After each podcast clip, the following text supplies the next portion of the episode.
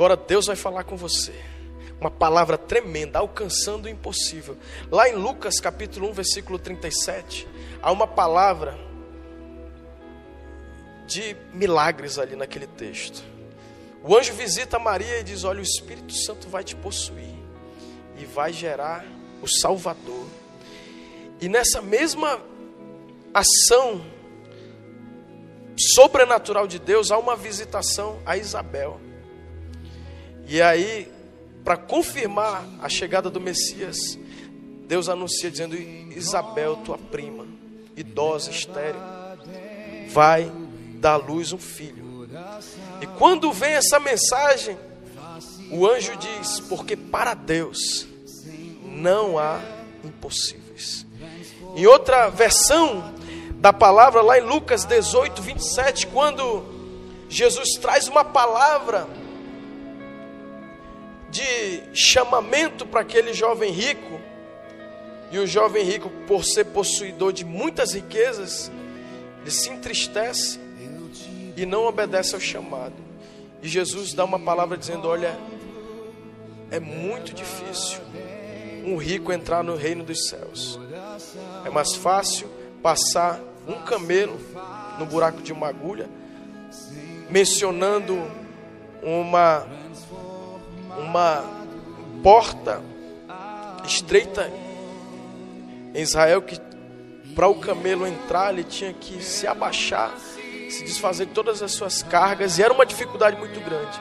Mas Jesus conclui com uma palavra de impossível, ele diz: "Olha, mas os impossíveis dos homens são possíveis a Deus. Eu quero dizer aquilo que você hoje está tá enfrentando e você olha para aquela situação, para aquela causa, e todo mundo diz que você não vai vencer, que não há condição de algo ser resolvido, de haver uma resolução para esse seu problema. Nessa manhã, Deus me colocou aqui para dizer: é possível os impossíveis de Deus vão ser realizados. Então, todos os homens que experimentaram os impossíveis na sua vida, uma vida extraordinária, eles foram homens que viveram uma experiência sobrenatural, onde Deus interferiu. E eu quero dizer nessa manhã, Deus me colocou nesse programa para trazer uma palavra de milagre, uma palavra que vai gerar o sobrenatural na sua vida.